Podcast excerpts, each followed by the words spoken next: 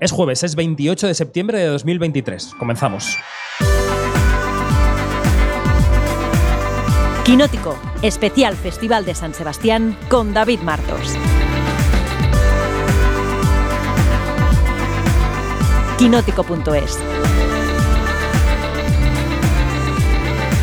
Y en este podcast diario desde el Festival de San Sebastián, hoy haremos algo un poco especial porque comentaremos algo de la sección oficial, algo del festival, pero va a ser fundamentalmente una charla sobre la Mesías. Dani Mantilla, ¿cómo estás? Buenas tardes. Buenas tardes. Eh, bien, bien. Ha sido una tarde muy intensa y emocionante aquí con los Javis y su troupe. Y la trupe. Y nos hemos traído a Juan Sanguino como estrella invitada. Ya sube las visitas. pasaba por aquí y me he dicho, voy a comentar la Mesías Venga. con las amigas. Pues muy bien, aquí estamos los tres. Bueno, sin, ¿qué- es- sin spoilers. ¿O sí? vamos a intentarlo porque es una serie difícil. No lo creo, ¿eh? Es tan comentable que puedes, que puedes eh, comentarla incluso en jeroglífico. Es verdad, pero han venido juntas Macarena García y Ana Rujas y yo no podía hablar de su relación, por ejemplo. Ya. Porque es que ya te metes en un jardín. ¿Alguien, Bueno, a ver. Porque si tú no lo descubres, tú no sabes Bueno. hasta que lo sabes. como Gila, alguien ha matado a alguien. Bueno, vamos a ver una cosa. Ordenemos el tráfico. Vamos a escuchar en este podcast, eh, escuchar los que escucháis el podcast, los que lo veáis no lo vais a ver, lo tenéis en otro vídeo, la entrevista que hemos tenido con los Javis completa. Entonces, antes de empezar la entrevista con los Javis y comentar la Mesías, breve comentario de cómo va la sección oficial de este jueves. Hemos visto Ocorno, la película de Hayone Camborda, que ha tenido críticas. En, por ejemplo, en Quinótico hemos hecho una muy buena, lo ha hecho Mariona Borrul. A mí me ha gustado un poco menos que a Mariona. Ujú. Y ha habido como cosas mixtas, ¿no? Que hemos visto por ahí. Sí, había eh, bastante curiosidad con la película porque es un segundo trabajo. Hayone Camborda no estaba exactamente en el mapa de la industria audiovisual española y de repente seleccionada en San Sebastián y además estaba en la sección Platform, que lo, lo he hablado con ella hoy que ha pasado por, por el estudio. Eh, son 10 películas las, las que pasan por esa sección, que lleva solo unos años y de la que han salido, por ejemplo, Jackie eh, de Pablo Larraín, Sí, sí, sí. Moonlight de Barry Jenkins y hay cine de todos los países. Esos son los, los ejemplos más mainstream, pero eh, Lady Macbeth creo que también pasó por ahí antes de venir a San Sebastián y son cosas muy concretas. Así que eh, había expectación y, Y desmayos. y desmayos. Porque ayer se desmayó gente con la escena inicial de un un parto que es muy natu- muy realista. Me puso, me puso caldo una persona en Twitter porque yo puse que era muy realista y entendió que yo decía que era escatológico. No se ve nada en De el hecho, parto, es que no se ve la cara, nada. Es- pero es muy realista. Ese estrés un poco tipo el de fragmentos de una mujer en llamas. Sí, Uy, sí. fragmentos de una mujer en llamas. eh, Fra- fragmentos de una mujer. Eso es. Pieces Eh, of a Woman. En llamas era eh, otra, era Siyama. Retratos. Pero es curioso porque aquí en San Sebastián ganó la Concha de Oro hace unos años Entre dos aguas, que es una película que mostraba un parto de verdad y que se veía un primer plano de una cabeza saliendo eh, ¿De una vagina? de una vagina. Quería asegurarme de que decía la parte correcta. No hay mucha Eh, opción. No, no, no, ya, pero no, no tengo costumbre. Eh, y. mm, pero mm, digo con esta película. Y claro, yo le he preguntado, porque tenía que preguntarle, obviamente, pero. ¿No me vas a meter un corte? No, no, no, no, no. Que luego yo tengo que montar por la mañana. No, podemos, Venga. podemos contarlo simplemente. Venga. Eh, y claro, yo creo que Hayerne tampoco quiere que la película se defina solo por, por, por ese. eh, Trama, que hay que avanzar. vale, ok. Año 71, Isla de Arousa, en Galicia. Una señora trabaja, entre otras cosas, como partera, ¿no? Ayuda a, a- a Sí. parir a las chicas, ¿no? Y entonces una, una le pide que le ayude a abortar, que es una joven del pueblo. Sí. Entonces pasan cosis. Es una película huye como, como de episodios, mm, como de, peri- sí, de peripecia, básicamente. Y ella se ve obligada a huir. Novas. Que es una bailarina que debuta en interpretación en, en esta película. Y ella está bien en la película, la verdad es que está, Sí, sí, está sí, muy bien. Lo que pasa es que la película creo que me parece que, que le falta un poco de, de- de punch, de pulso. Yo la veía y me- me- siempre me, me pedía más la película, ¿no? Eh, No lo sé. qui- Quizás más eh, mm, personalidad. Lo que, lo que está con- contado está bien contado. Sí, estoy- y sí, sí, yo sí. creo que, que sí que tiene ese pulso narrativo eh, Hayone Camborda. Y la primera escena es muy potente porque sin mostrar nada, como hemos visto, es muy agobiante. Y a mí la, la estructura de la película me funciona. Como vuelve al principio en cierta forma. eh, y, y en el fondo, aunque la veas y digas. Otra vez nos cuentan esto, pero es que estamos en un momento donde el cuerpo de la mujer sigue siendo foco de debate Totalmente. eh, con el caso de Jenny Hermoso y de Luis Rubiales, por ejemplo, con el retroceso de las leyes del aborto también en algunos países. eh, mm, bueno, ¿qué sigue pasando. la? Sí. ¿Y la Isla Roja qué tal, de Robin Campillo? Eh, la Isla Roja de Robin Campillo a mí es que me volvió loco 120 pulsaciones por minuto y, y creo que esta película es muy importante para Robin más que para la audiencia. No sé ¿De si me va? explico, ¿De qué porque es, está basada en su infancia cuando Su padre militar vivía en eh, Madagascar, en el- como en los años 70. Y Su padre español. Ajá. Es justo después, es que ya la he visto esta. Sí. Esta la puedo Ah, comentar. verdad, verdad, pues dale, sí, sí, Juan, sí, dale. comenta, Claro. comenta. Que hija que para dos que he visto de la sección oficial en todo el festival, porque yo he estado trabajando en el festival, no viendo peliculitas. Ujú. Em, claro, Robin Campillo se apellida Campillo porque su padre era español, que aquí es King Gutiérrez en la peli. Y es justo después de la independencia de Madagascar, cuando todavía quedan tropas francesas Ok. en Madagascar, pero son las últimas ya, que están de retirada. Y es el día a día en una base militar de franceses que están allí destinados y que de alguna manera conviven, pero de alguna manera, con los nativos. Contado muy importante en este caso desde, los, eh, desde el punto de vista del niño, que, Que es yo no estoy de acuerdo. el propio Robin Campillo. Creo que la intención de la película es contarlo a través de los ojos de un niño, que es un recurso que hemos visto mil veces en el cine, pero no basta con poner un niño mirando cosas para que haya una mirada de un niño. Creo que la película cambia el eje narrativo. A Robin Campillo esto le gusta hacerlo mucho, porque Mm. recordemos que en 120 pulsaciones, Eran dos películas. o tres incluso, porque Mm. estaba primero el activismo, luego la historia de amor y luego la, la- la tragedia de la epidemia del SIDA. Mm. Eh, y aquí el eje narrativo cambia constantemente. De repente es la peli sobre un matrimonio, de repente es la peli sobre el compañero de, de Ujú. militar de Kim Gutiérrez, de repente es sobre el niño, de repente sobre la amistad con una niña, de repente es sobre una prostituta nativa que se enamora de... Va cambiando mucho el eje, entonces claro, es una película sobre todo de que quiere hacer un poco un 13 rue del percebe de cómo era aquello. Y entonces por eso es una película irregular, por eso es una película desconcertante, porque no sabes muy bien qué película es y al final no lo vamos a contar lo que ocurre. No es que haya una cosa explosiva, que yo estoy- No. una parte de mí estaba esperando todo el tiempo en plan de a ver cuándo llega. Polvorín. Claro. Porque creo que Campillo eso lo, lo retrata muy bien en esta película. Es como parece que va a haber un, un estallido de violencia en cualquier momento Sí. y no sabes por dónde va a venir. Le han preguntado en la rueda de prensa eh, si eso eh, tenía que ver con el personaje que, eh, de la madre, de la madre, que parece que le va a pasar algo en, en todo momento. eh, porque el King Gutiérrez, que, que yo creo que está estupendo en esta película, que el cine español le ha encasillado un papel muy concreto. A ti te lo ha dicho en otra entrevista que has Sí. hecho tú, el de Primos. En plan de, bueno, ya estamos otra vez haciendo del de Primos. Es que, en cierto modo, el, eh, Daniel, Sánchez, Daniel Sánchez Arevalo es el Billy Wilder del Jack Lemon de King Gutiérrez. Es decir, Ayer lo llamó la prensa americana, ¿cómo era? ¿El Alexander Payne español? Eh, sí, es un poco fuerte eso. pero sí puedo ver a qué se refieren. Y en el concreto, en el caso de King Gutiérrez, es que Daniel Sánchez Arevalo Mm. le hizo un personaje en primos muy un, le tra- ayudó a un traje a medida, un traje a medida Sí, sí. para Kim, porque él está perfecto en eso. Y es verdad que luego a él le han ofrecido mucho. Él me decía antes en la entrevista que él lee un guion y en la primera escena ya ve si es ese personaje. Plan, Es Mm. que le han intentado recrear este personaje otra vez. Que yo le he dicho, por cierto, que si hay landismo, habrá King Gutiérrezismo Kimismo, dentro, de, dentro de 30 años, porque es un arquetipo de personaje que yo cuando lo veo en otras películas digo, esto se lo han ofrecido antes a King Gutiérrez. Y no ha querido hacerlo, sí. Eh, y él dice que, no, que sus películas internacionales no han sido como eh, derivadas de quiero irme fuera, sino como que no, en España no le estaban ofreciendo esos personajes. Además, ha sorprendido en la rueda de prensa eh, hablando en inglés porque ha, ha querido ser como coherente eh, con Nadia y con, Con el equipo. y con Robin, porque lo estaban haciendo también en inglés, a pesar de ser franceses. Después, cuando le han preguntado en español, ha hablado en español, porque sí es un poco extraño tener a un actor español en San Sebastián y que no, y que no hable. Pero a mí me ha sorprendido lo bien que habla inglés. Ya hemos visto que habla muy bien francés también en la película y muy bien, Kim. Parecéis los Javis, no os calláis. A ver, es que son muchos ¿Por qué años. nos has traído aquí entonces? Son muchos Bueno, años. un momento. Ha pasado aquí muchas cosas hoy. Ha venido Tran Anung, el director de Le Pot au Feu, de A Fuego Lento, que es la candidata de Francia a los Oscars. Lo ha entrevistado Begoña, podéis ver la entrevista. Y se nos ha muerto Michael Gambon. ¿Qué dices? ¿No sabías? No me he enterado de nada. Pues se ha hoy. muerto el segundo Dumbledore de Harry Potter. En este rato. Ya no quedan Así es. Dumbledores. No nos quedan Dumbledores en el edificio. Así es. No sé, no he entrado en Twitter en todo el día. Pues eso que te has perdido. Bueno, aquí comienza la parte de la Mesías. Eh, vamos a escuchar, vamos a ver el tráiler del superviviente de Auschwitz, que tenemos que ver en todos nuestros podcasts porque es una película maravillosa y se estrena esta semana y está ya en los cines, de hecho. Y después del podcast, no, después del tráiler vais a escuchar la entrevista que le hemos hecho a los Javis, que ha sido ¿cuánto tiempo? Creo que una media hora. Y es que eh, yo he ido marcando to- mm, bueno, declaraciones Cortes, para, para sí, meter cortes, totales. en la tele, cortes en, Es que la radio. Eh, y ha llegado un momento que ha sido como, es que hay demasiados. Es mejor que la gente escuche. Y si no quiere escucharlo, que salte directamente al debate. Exacto. Pero ha sido una conversación muy guay. Es difícil porque los Javis son espídicos y se, y se- se alimentan tal, saltan, pero ha sido una conversación muy guay. Ha habido muy- un momento muy- cuando hemos metido el tráiler en esa entrevista que me dice Javi Ambrosi, tú quieres que hablemos menos, ¿no? Yo, no, no, sí, quiero que seáis como, como sois, quiero decir. Claro. Y después de la entrevista, escucharemos el tráiler de la Mesías, que tiene además parte de la banda sonora. Lo han sacado hoy mismo los de Movistar. Y ya charlamos de la Mesías, ¿os parece? Venga, tráiler.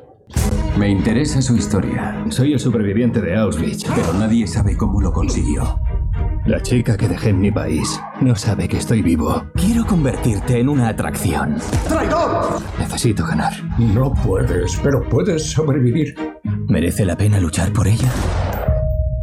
Hola, ¿qué tal? Buenas tardes. Soy David Martos. El set de Quinótico en el Festival de San Sebastián, edición 71, está siendo un poco una locura en colaboración con Fred Film Radio porque han llegado Javier Ambrosi y Javier Calvo. ¿Cómo no? Los creadores de La Mesías. Ostras, eso, eso es ahora.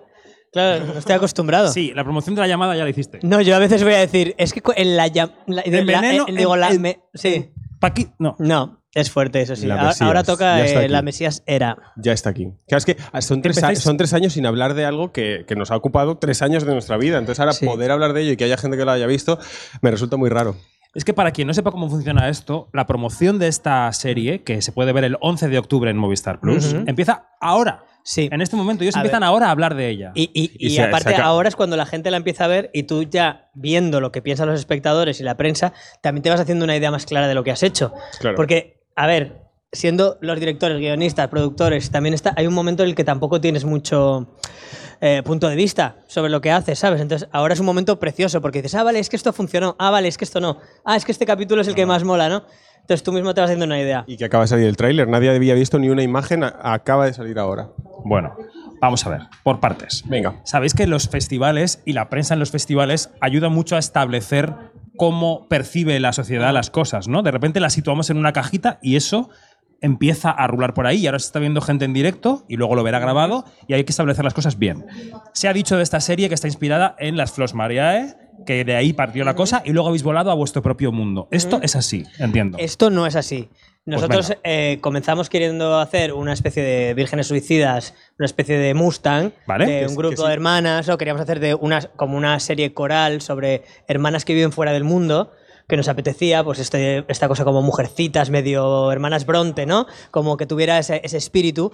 Eh, y luego al empezar a investigar sobre eh, familias que habían crecido aisladas de todo, encontramos muchos casos. Entre- hay muchos casos. Es verdad que hay una cosa de las Hay mucho de, de las, flos en el grupo de música, pero. pero luego, eh, investigando, llegamos a sitios mucho más interesantes. Partimos de ese elemento pop, como pudimos partir de Ana Allen en, en Paquita Salas, ¿no? Para crear luego todo el universo de, de PS. Y aquí, eh, por ejemplo, yo que sé, las sax, que recomiendo a la gente que las investigue, las sax son unas hermanas que su padre las metió en el sótano de casa y dijo, aquí tenéis los instrumentos de una banda de rock y Dios ha dicho que hagáis una banda de rock. Para y tienen discos, eh, o sea, realmente, o, o las Turpin, por ejemplo, que, que- que eran 13, eran 13 hermanos. Ella empezó la que se escapó, se empezó a grabar y al grabarse cantando y subirlo a YouTube por error, empezó a ver los comentarios de la gente y dijo, ostras, que, que- que la gente percibe de mí que lo que yo vivo no, no, no- no- está bien. O sea, que esa, esa mirada al exterior le ayudó. Y así hay casos y casos y casos y, Y, casos. y en todos los casos siempre había algo en común que era el fanatismo religioso Ujú. y el arte, eh, en algunos casos el cine, en algunos casos la música, como, como Ah. ingrediente muy importante y casi como vía de escape, que es lo que pusimos en, en la, o- o en lo la- de en la Wolfpack. sinopsis, porque, porque hay un documental que se llama The Wolfpack de unos hermanos que viven en Brooklyn encerrados en un piso Sí, sí, sí. y ellos reproducen películas, se disfrazan, reescriben los guiones y, y era muy curioso como en todos estos casos había música, había cine, había algo artístico que les salvaba en ese pequeño universo en el que vivían encerrados. Y en el caso de las Flos también eh, hicieron un grupo de música. Entonces, esto fue el punto de partida, esto fue el germen para Vale. crear la serie. Entonces reconfiguramos y además bordeamos el spoiler para no decir cosas que no haya Sí. que decir. sí, Esta es la historia de una familia durante varias décadas que tiene estos ingredientes, ¿no? El aislamiento, la maternidad está también muy presente. Muy presente. El apego o desapego a la maternidad Sí, sí. y a los hijos. La salud mental es un factor Mucho, muy, muy importante. Impresionante. Y luego está eso que decíais de la religión, por, por, es- está añadido, ¿no? Porque a estas familias de repente eligen el camino del fanatismo como un asidero para estar en el mundo, ¿no? Y luego, además, cogiendo todos los ingredientes de nuestra investigación y viendo de dónde queríamos partir, de repente añadimos muchísimas otras capas. De repente está pues, el mundo del Hotel Brook y el mundo de, de- de la gente que mira al cielo buscando señales ovnis, ¿no? Y, y- y el más allá. Eh, el momento rave y, la, y la- la- pues, la búsqueda de, como de, de algo religioso e incluso en las drogas. Esa escena, bueno. Bueno, yo ese claro, momento, claro, es que yo, yo me rompe el corazón con mi hermana y algún día,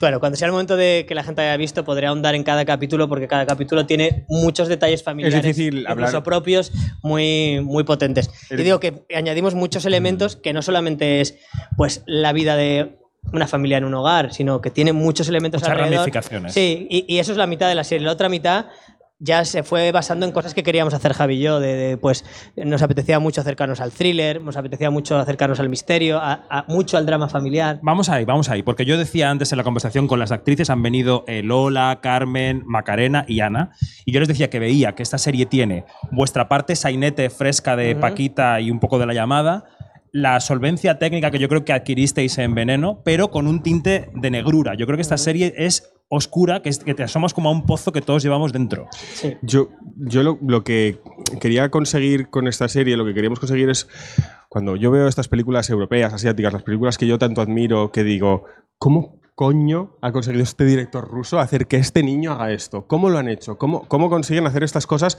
tan increíbles? Eh, y la respuesta siempre es tiempo. Y, era lo que yo quería conseguir. Quería conseguir escenas que, que- que no fueran solo a la frase, al sentimiento prefabricado, que tú entiendas como espectador que lo que pasa es esto y con una música te lo subrayo y ya está. No, quiero, quería escenas en las que la cámara se quedara ahí y tú fueras sintiendo lo que pasa sin que nadie lo dijera, que los actores de verdad parecieran que de verdad estaban viviendo eso, que, que tuvieras la angustia de verdad de vivir eso. Y eso solo, solo lo hemos conseguido experimentando muchísimo a la hora de dirigir, a la hora de colocar la cámara y a veces no decir que estamos grabando, a veces eh, utilizando técnicas mm, eh, que, nunca habíamos usado. Eh, los niños no tenían texto y entonces estaban viviendo las escenas de verdad. Nosotros decíamos, decíamos, llegábamos y decíamos, mamá hoy va a decir algo y a ver qué pasa hoy con mamá y no sabemos qué va a hacer. Y Me quedo con la mamá. Bueno, Pero no, te quería contestar de la, de la negrura. Yo creo que es que la serie habla de, de una cosa que me ha obsesionado desde que soy pequeño, del no, y supongo que a mucha gente, del no sentido de las cosas, del no sentido vital. Eh, eh, Desde muy pequeño yo no sé qué pasó, como hubo un momento ahí, eh, bullying, tal, momento familiar, que algo se me quebró que yo dije, ostras, no, no hay sentido. Y me di cuenta que el sentido me empezó a llegar cuando empecé a descubrir las pelis. O cuando empecé a descubrir en mi caso los libros. Entonces yo creo que la negrura viene justo porque toda la serie roza el vacío. Y cómo los personajes, al tener mucho vacío, todos ellos se agarran a la religión, al arte, a, a A cantando comportamientos, bajo la lluvia. a a comportamientos Que es autodestructivos. una Biblia para ellos, de alguna manera, a, casi a los ovnis, ¿no? Como que en el fondo toca un tema central que compartimos, que es esta cosa de. En mi caso es que la vida no tiene sentido, y en el caso de Javi es, una cosa de de miedo atroz a, a- a la muerte, morirme. incluso. Entonces hay una cosa ahí como oscura de fondo del, del no sentido, ¿no? Yo creo que eso es lo que hace que el espectador cuando la vea diga, ostras. Hay algo trágico y tétrico. Porque Sí, es verdad sí, que entre todos. Os ¿Tiene sentido lo que la movidita que tenemos aquí ligada? no. y- bueno, y bueno. llevo aquí metido haciendo entrevistas 10 días, no tiene sentido. Pero porque, Y- y la madre es tu y la- performance de vital de bueno pues Estoy en como, personaje, como estoy estoy, en aquí personaje. viviendo mi momento esta, la vida y tengo que hacer algo pues yo soy periodista no yo soy director Sí. Ah, pues y Todo esa eso. cosa performática es lo que hace que la serie sea muy triste no Vamos Para a mí. seguir orden- Es que yo creo que como sois un torrente y la Ay, serie sí, es un es que no- torrente no- nos da y la para gente horas. tiene que entenderlo, vamos a ir ordenando un poco el, Venga. el- el tráfico. El vehículo que usáis o uno de ellos para contar esta historia es el personaje de la madre de esta familia que le atribuís a tres actrices en tres etapas diferentes, que son Ana Rujas, Lola Dueñas y Carmen Machi. Sí. Y esas actrices han trabajado de forma independiente y tú ves la serie y parecen la misma señora. No han trabajado tan independiente. O sea, una vez Ana, Bueno, una, una vez sí, Ana, Ana empezó a rodar, a Lola se le enviaron las- los vídeos de Ana. Una vez que Lola y Ana hicieron, hicieron su personaje, a Carmen Machi se le enviaron los vídeos de Carmen y, Bueno, de, pues, y de- es verdad que y- no, o sea, no estuvieron, y de- y no estuvieron juntas nunca más que Lola y Ana ensayaron un día Ok. pero los de- las demás nada no Pero O sea, eran la misma en alma. han tenido poco contacto Muy y poca osmosis. ¿Y cómo se consigue desde el punto de vista de la dirección que las tres personas se unifiquen, las tres actrices, y parezcan la misma señora? Primero eligiéndolas bien Sí. y, Y segundo, y teniendo un segundo conocimiento profundo del personaje del personaje. Eh, y, y la mejor imitación, o sea, la mejor imitación se hace desde el alma. O sea, eh, Isabel Torres no era la veneno, pero tenía el alma de la veneno, ¿no? Entonces ellas entendieron el alma del personaje y, y cuando le pusimos a las dos el pelo pelirrojo y la gafa y miraban con, con esa mirada que tiene Monse, es que eran Monse las tres. A Lola a engordar muchísimo. Lola ha engordado mucho, pero a ver, el salto de Ana a, a Lola era difícil, pero también el de Lola a Carmen fue difícil. Para mí es que conoces el personaje tan tan bien que puedes guiar muy... Bueno, en el fondo todo lo que hacemos en el set y en, en lo que trabajamos es que conocemos también lo que hacemos, cómo lo escribimos, eh, nos embarramos, estamos 24 horas metidos, que es muy fácil responder las preguntas de todo el mundo que trabaja con nosotros, de equipo Hablamos mucho, artístico hablamos y técnico. mucho. Hablarte hablamos un montón. Entonces, No lo estoy notando. entonces, toda esta chapa que tenemos es una cosa que, que las actrices reciben constantemente. Fíjate que Ana hacía esto, fíjate que Ana no sé qué, fíjate que Monse no sé qué. Y yo que también hay un sentido de intuición que, que considero que tenemos de racon emocional, que es, que es una cosa que, que- que te pasa o no te pasa. Yo creo que me viene de leer mucho, que, que, que soy muy... Me da igual, no tengo que repasarme la escena, aunque ruede desordenado. Sé perfectamente lo que toca y cómo toca. Y luego Lola es gran imitadora, ¿eh? Lola, Lola cogía a Ana y mm, dice, "Ha- hace esto, con, hace esto con las gafas, lo voy a Sí, o hacer. la boca, dice, le copia la boca. Le copia no sé qué, una cosa de la boca. Eso decía Lola mucho. Sí, Le sí, he puesto sí. la boca, O sea, ¿eh? y- Dicen, dicen que vuestros rodajes son mucho silencio y concentración durante las tomas y fiesta cuando la toma es buena. Sí. Sí, efectivamente. Era Y además. ¿Es pensado se o sale así? No se escucha ni una. Como pensado, pensadísimo. Claro. Además, eh, no, se, no se puede escuchar ni una mosca porque el trabajo de los actores tiene que ser. eh, eh, tiene que haber un respeto absoluto hacia el trabajo de los actores porque es algo muy delicado. Y nosotros trabajamos con atmósferas. Nosotros, lo hablábamos antes, intentamos hipnotizar de alguna manera a los actores, generándole la atmósfera y la emoción necesaria. Y para eso tiene que haber un silencio absoluto y un respeto absoluto. Y luego hacemos mucho que ponemos música. Ahora ya hemos incorporado en, en- en los props un altavoz así que nos traen al set y entonces Todas las va- mañanitas, se durante, enchufa. durante el capítulo 6 solo se escuchaban villancicos. Entonces durante todo el set era silencio absoluto y no Ahora lo entiendo todo, ahora lo entiendo todo. Tenían una rayada. Noche de amor. Era noche de paz todo el día durante dos semanas. Sí. Claro, entraban en un bucle tétrico y, y, las pobres ay, que comiendo sopa. Y comiendo sopa de verdad, aparte Sí, sí, de verdad que se, Y estaba. Y Carmen sopa, Machi sopa, con cara de odio, chicos, el chiquirritín sonando y diciendo, acordaos de ese momento familiar en el que sonaba esto, ese momento que no sé qué, no sé cuántos. Y bueno, silencio y villancicos. Hablando de Carmen Machi y de esa escena, Amaya Romero. Wow. Yo sé que sois eh, cercanos a ella vitalmente, pero de repente eh, la miráis y veis en ella Sí. la. Voy a decirlo porque ya me da igual todo. La pedazo de actriz que se ve en la serie. Y yo he ¿por qué visto. ¿Y por qué te va- no te va a dar igual No, todo? porque estamos embargados. No podemos hablar de la serie hasta mañana. Que habla, habla. de ¿Quién te opinión. dice? ¿Quién te de opinión. Hable con ella. ¿Cómo? Bueno, no- Hacer lo que os dígaselo, no como era, hable con ella, cuénteselo. En algún momento va a, empezar, va a haber que hacer lo que salga todo el mundo del coño. Mira, hoy han cancelado el programa de Habla. Javier Vázquez en ¿Ah, Telecinco. Cuentos chinos. Esto, Pues me hubiera gustado ir. que, que, por favor Basile o invitado, quien lo haya heredado que lo compre porque es lo mismo. Yo hubiera ido, ¿eh? Bueno, yo también. Ayer fue Carmena, por cierto, lo vi. Sí, por favor, centrémonos. Amaya Romero. Amaya. ¿En qué momento la.? Desde el voy, a, día voy- voy a uno. hacer esta pregunta. Venga. ¿En qué momento la miráis y decís, esto es un. es- ella es una actriz y lo va a dar todo en nuestra serie? Ya la habías hecho, ¿eh? Ya habías hecho la pregunta. Eh, En mi cabeza no. Va, que, yo- mira, desde el día 1 del casting 1 que yo vi a Maya, sentí una cosa muy especial. O sea, que hubo casting. No, desde el casting de OT. Ah, vale, vale, vale. Yo fui al ¿Tú hotel te sabes aquel. esa anécdota? Vale, vale, vale. ¿Tú te Pero sabes esa Nunca le hemos anécdota? contado, ¿vas a contarla de no, repente? pero me la podéis contar. Javi llegó un día a- al, al- al casting de OT y llegó y dijo, sí, sí, sí, lo que queráis, pero esta chica va a ganar el concurso, así que más vale que esté dentro.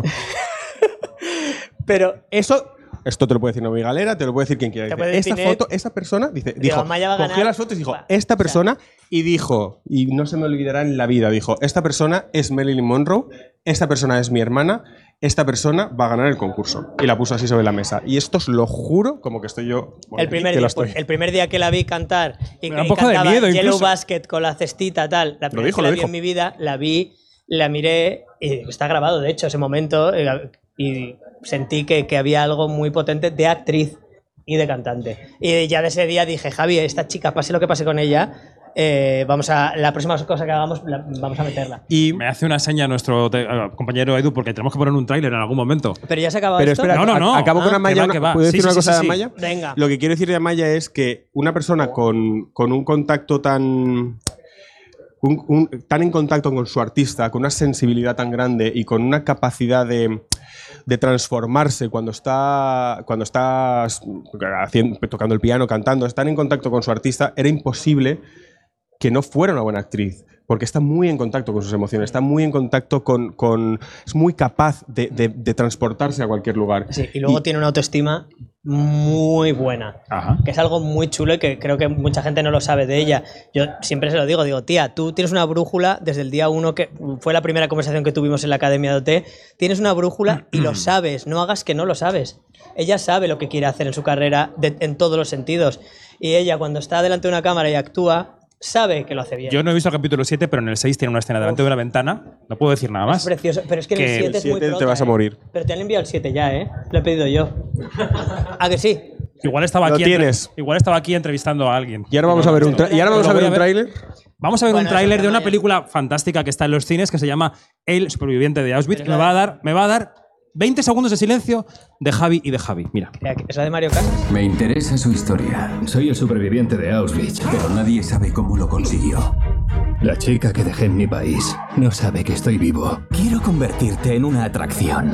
¡Traidor! Necesito ganar. No puedes, pero puedes sobrevivir. ¿Merece la pena luchar por ella? Lo han callado. Lo han callado. José Luis Rebordinos en la presentación del festival dijo que vuestra serie contenía algunas de las imágenes mejor rodadas de este año. En uno de los momentos más cinematográficos de este año. Sí, lo dijo en nuestra entrevista. Sí, no, no sé qué fue la expresión, pero dijo eso.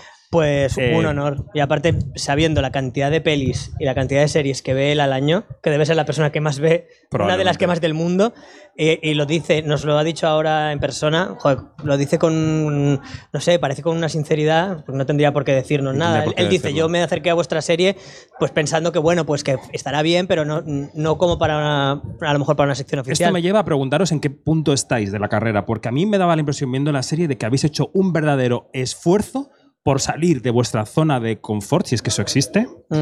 Eh, lo- creo que lo habéis conseguido, pero sin perder la esencia, que ese equilibrio es jodido. O sea, es difícil. Y, y no- y a lo mejor, además del esfuerzo que supongo que todos los artistas, todos los, los directores, toda la gente que escribe lo tiene, a lo mejor no puede ser que también han pasado el tiempo.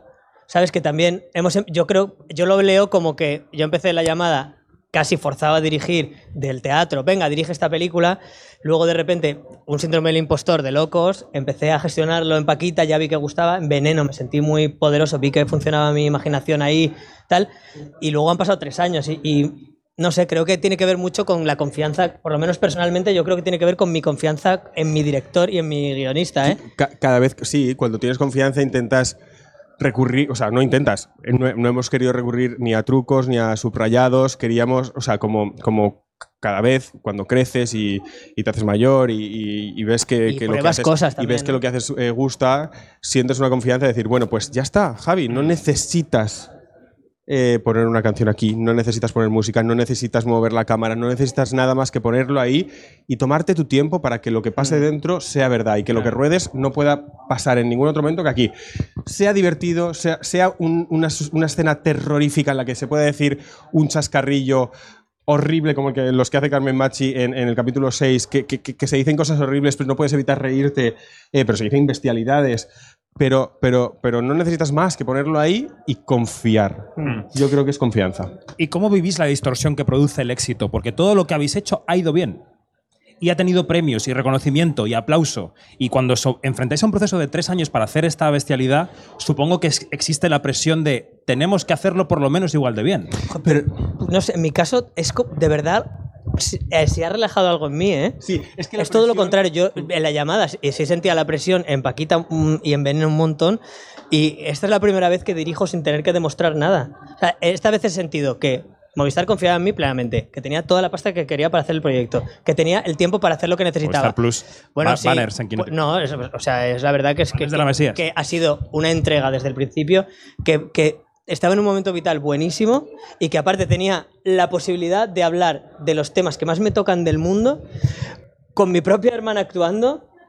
Con una historia que me apasionaba, no sé, o sea, como que se me ha olvidado esta cosa de tengo que demostrar que soy buen director porque he hecho comedia en Paquita y en Veneno, no sé qué. A mí he dicho, chico, ¿te gusta? Genial, que no te gusta también. Y luego- Como me ha- se me ha bajado. Y luego también tener, tener medios implica tener tiempo. Sí. Y tener tiempo es poder eh, hacer que los niños y las niñas no tengan guion, que lleguen al set y que, y que improvisen, que en una escena de un after no tengan que ir a la frase, sino que puedas estar de after un buen rato, ya narrujas cuando tú quieras, ya dices eh, tu frase y ya la meteremos y ya, y ya se irá disolviendo toda la escena para que no se te vean las intenciones. Y- y decir- tener tiempo te permite ser más autor. Tener tiempo te permite ser más Y hay una autor. cosa que ha cambiado también, que es la primera vez que somos productores totalmente del proyecto. ¿En qué ha cambiado eso el proyecto? Claro, eh, eh, yo no tengo que responder a otra productora de mis decisiones, ni económica ni nada. Yo, se, se hace lo que Javi y yo digamos en el Pero te proyecto. hace más consciente de No, lo que por- valen las cosas, de lo que cuesta Sí, desde, tiempo. desde desde luego. por ejemplo, el proyecto está pues perfectamente en su presu, en su tiempo, perfecto.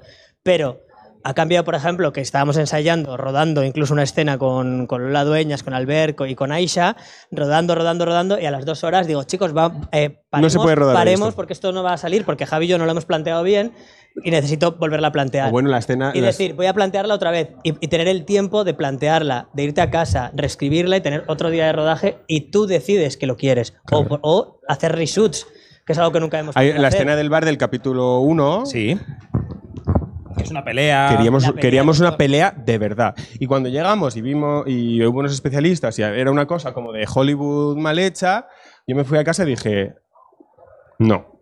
Y entonces te No. permites el lujo de No, Javier, soy el productor, esto no es así. quiero esto no es así. Esto soy tiene que ser una, una pelea en un bar que te quite el aliento, que, que- que- que se tiren todos encima de ese chaval y, y que, y que- y que digas, o sea, le matan, le matan de verdad. Y entonces dijimos, eh, eh, la semana que viene llenamos un bar de gente y para la gente y que vas a elegir, voy a elegir y para uno adelante y a uno, hostia los 100 limpia. figurantes uno a uno, entrevista personal, elegir a todos, hacer la escena de cero eh, con las normas que Javi y yo queramos porque somos los responsables del proyecto. Y se puede rerodar, no tengo que preguntárselo a nadie, digo, se va a rerodar. Pero yo ¿os sé lo que pierdo, yo, No, sé, yo sé por chicos, dónde, es yo sé lo que- tengo que perder. Digo, bueno, pues yo reruedo vale, esto, pues, pues ya otro día. Reruedo, pues a lo mejor no puedo poner un temazo Claro. en la siguiente escena. Pues ya está, chao. Pues no. Oye, y en este proceso tan largo de tres años, incluyendo esta promoción, haciendo ficción, ¿no? Creando ficción, ¿en qué momento habéis sido verdaderamente felices? Yo rodando soy capaz de respirar y de, de olvidarme de que la vida es absurda y me voy a morir un día y que nada tiene sentido. Rodando soy capaz de, de estar presente y de, y de sentirme vivo. Te estás pareciendo mucho a Eugenio. ¿Es verdad? ¿Sabes? Como, como muy Saben a- grave, ¿no? saben aquel- Sí.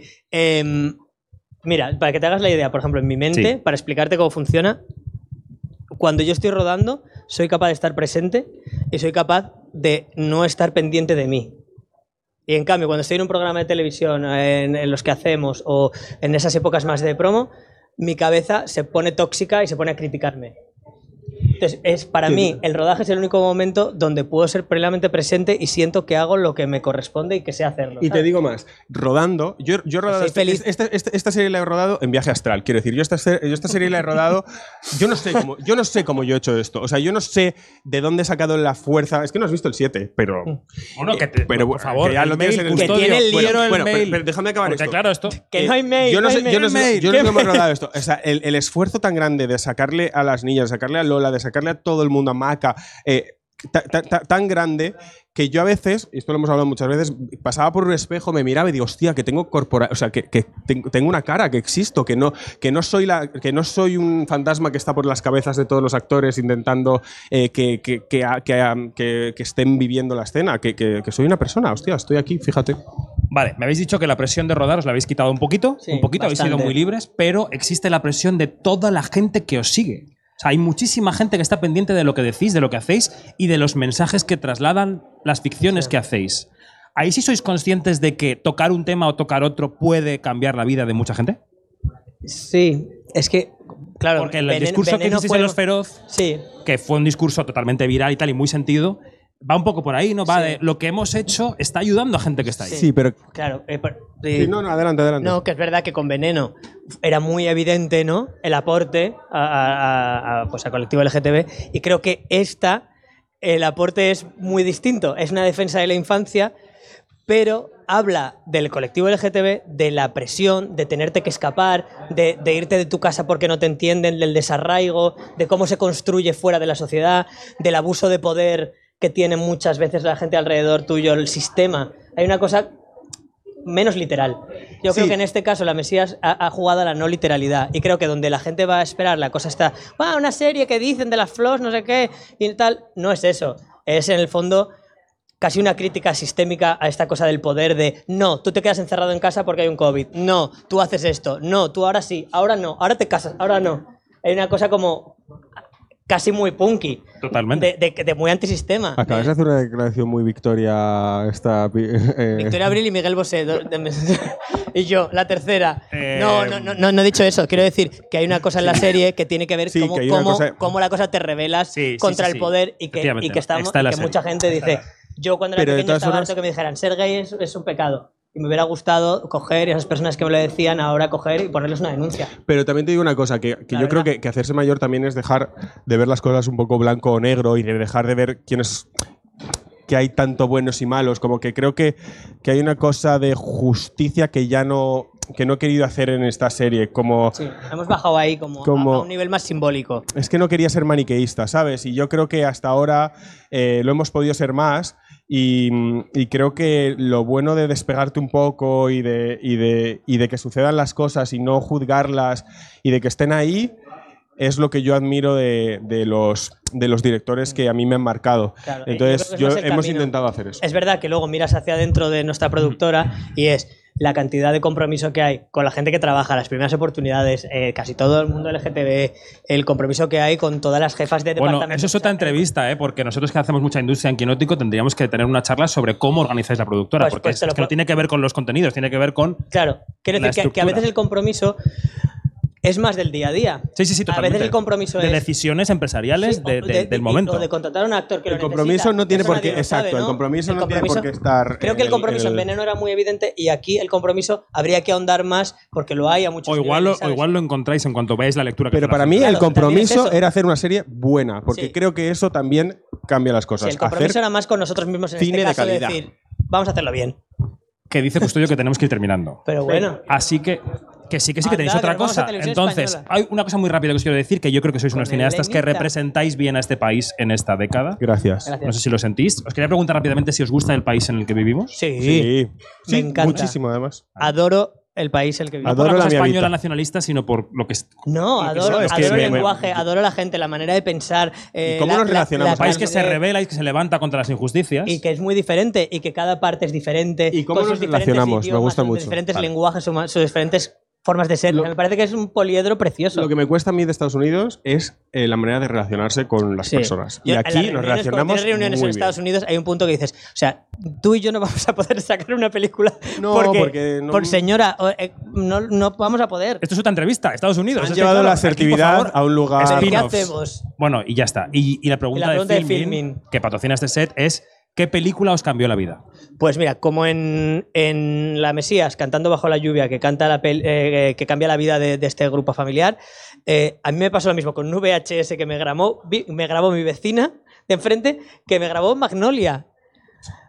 Ahora entiendo todo. Que- y, y me grabó Magnolia, eh, Paul Thomas Anderson me la dio y la vi eh, tres horas o no sé cuánto dura y una vez, otra vez, otra vez. Y estaba yo como, como el personaje que hace mm, eh, el Enrique joven, ¿no? El que hace Biel, Biel Russell, que dice otra vez, otra vez, y se la pone. Y me la ponía sin parar y veía a Julia Moore acercarse a aquel señor una y otra vez, ¿no? En ese, en ese momento de plano que hemos Belleza. copiado tantas veces, hemos copiado ese plano. Copiar en las series. Otra Ese, entrevista. Hombre, ese desde luego. zoom que tantas veces hemos Ese... hecho. Eh, yo voy a decir Hedwig and the Greens. No es ningún secreto. Sí. Cuenta más. Elaboremos. Eh, entendí. Cuenta que esta pregunta es pagada. Y que luego va a ser muy viral porque esto lo comparten en redes. Ah, esto de filming. Entendí cómo se podían hacer musicales que fueran pura verdad. Entendí cómo se podía transmitir la fuerza eh, desde, desde mm, en la pantalla, no solo en un teatro. Se podía transmitir. Yo estaba ahí escuchando esa actuación, me, me llegaba, me vibraba en el pecho esa batería. Era punk, era queer, era irónica, era divertida, era trágica, eh, era bella. eh, me encantó. Y- Hedwig and the y, y la llamada es puro su amor por, por Hedwig, es, es la llamada en el teatro y en, y en el cine. Bueno. Y volver también. y luego el amor por Pedro, que vamos, Pedro, saludo, el mejor, número uno. Chicos, gracias. Eh, Pero faltan muchos temas, ¿eh? bueno, lo es que me quiero sumar al lo que podcast. falta, bueno, Falta mucho tema es que aquí. ahora, es que y ahora, tenemos que abrir también a público pregunta. es que ahora grabamos un podcast en Quinótico que publicaremos mañana sobre Mira, su se nos ha- serie se que ha no pueden escuchar No. y que no podemos dar en directo me- porque estamos noto, embargados. noto que te ha gustado, me alegro. No puedo decirlo. Vale, venga, pues ya está. Pues nada, espero que por lo menos a vosotros os guste. Que nos vemos en la temporada de premios, chicos. Venga. Bueno, ¿Vale? es lo de menos eso realmente. Seguimos en quinótico.es. Adiós. Chao. Acabo de tener esta conversación con Dios.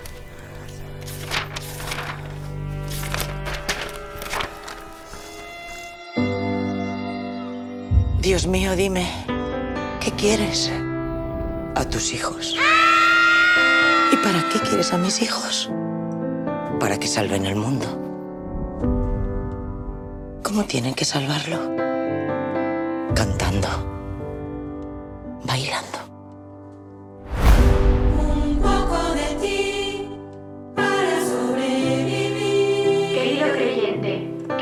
Seguidor, hola. Esta noche Cantan canciones como, como medio religiosas, Ah, ¿no? sí, Son. vale, sí. Flipar. He visto los vídeos. Al parecer lo ha visto toda España. ¿Sabes algo de mi madre? Ella siempre quiso ser una estrella, pero no me imaginé que sería de esta clase. Y viral. para vestirme de fiesta y ceremonia. ¿Qué quieres, Enrique? Quiero ir a buscarlas y sacarlas de ahí yo mismo.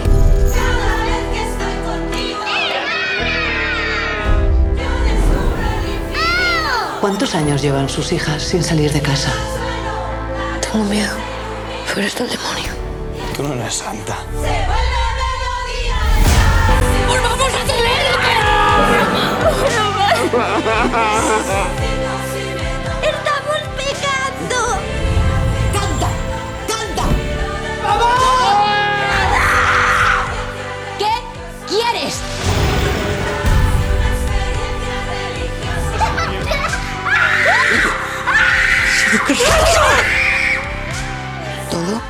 esta vida lo hago por vosotros. Todo. Y algún día todos hablarán de nosotros. ¿Es tu mundo mejor? ¿O te pasas cada noche intentando con todas tus fuerzas recordar la cara de tu madre?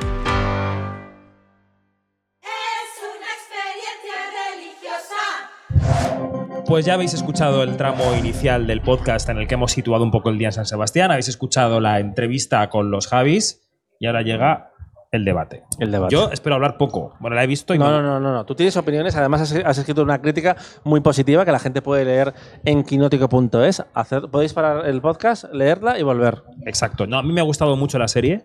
Me parece que es su, hasta el momento, su cumbre. Creo que es lo mejor que han hecho. Y, pero iré aportando en lo que digáis. Así que voy a empezar por Juan, que es como cuando vienen las visitas a casa que les pones el mejor cubierto. Pues A ver. empieza tú.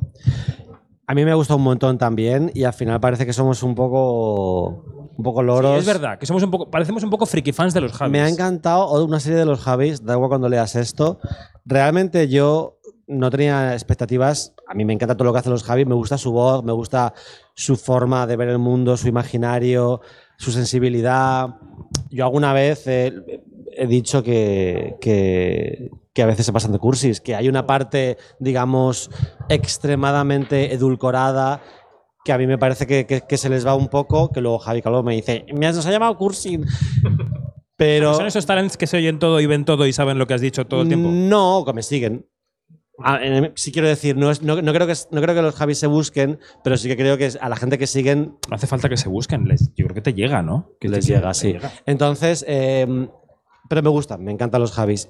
Y yo, cuando me senté ante esta serie, había un momento, hay un punto de mm, como de inflexión para mí como espectador, que es eh, el, mo- el momento en el- del, del incendio, que es en el segundo episodio, si no me equivoco, no, no contamos muchos spoilers. Y ese momento, la forma está, que está planificado, la tensión, el drama, las consecuencias de ese incendio, cómo ese incendio lo cambia todo para los tres personajes protagonistas, eh, una madre y sus dos hijos.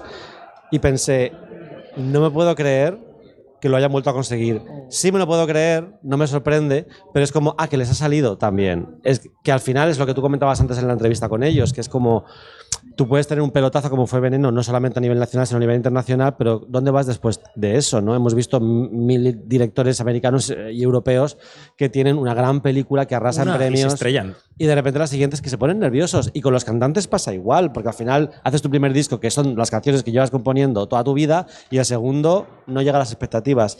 Y creo que aquí han, han sabido huir del meme fácil que podrían tener otras, sobre todo Paquita Salas, porque hay un momento que tiene Nora Navas que es un momento muy Maravilla. Paquita Salas. Es el único momento Paquita Salas. de la Totalmente. serie. Y la gente aulló en, la- en el pase. claro. De gusto. Lola Dueñas también tiene eh, su primera aparición, tiene una frase absolutamente memorable que la gente yo creo que también... ¿Puede reproducirla? va- No, no, no, no, que la gente la descubra. Di- Dice tetas. Te- Dice tetas y gorda. Y tiene que ver Mira, para mí, la, para mí el punto de inflexión, cuando yo pensé, les ha salido, es un momento, para mí el momento en el que la serie está más en el alambre, es uno eh, que, es, que está fuera de la realidad, porque hay un personaje que, pues no sé cómo decirlo, que camina por una pared y otras Uy, cosas. sí, sí, sí. Y cuando ocurre eso, empezó la, empezó la escena y dije, "Ah, aquí se estrella. Se les va a ir. Mm. Y no se les va. Gracias al actor. Porque hay un trabajo. Al y final, al montaje. Hay un montaje finísimo paralelo de dos lugares en ese momento. Hay una cosa que ocurre en la cabeza de ese personaje que parece que está andando por la pared y en otro lugar. Y el montaje hace que estés ahí sujeto y que digas, chapo.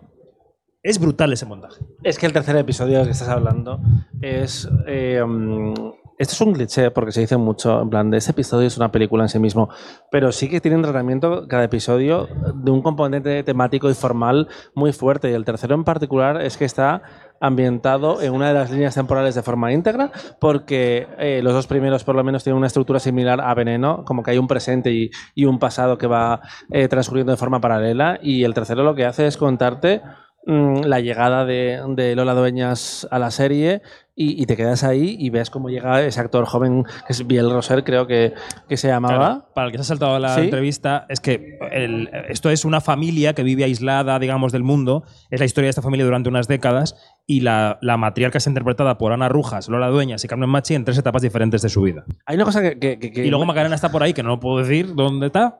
Y. mm, Ay, Casamayor. Casamayor. Creo que sí se puede decir porque está.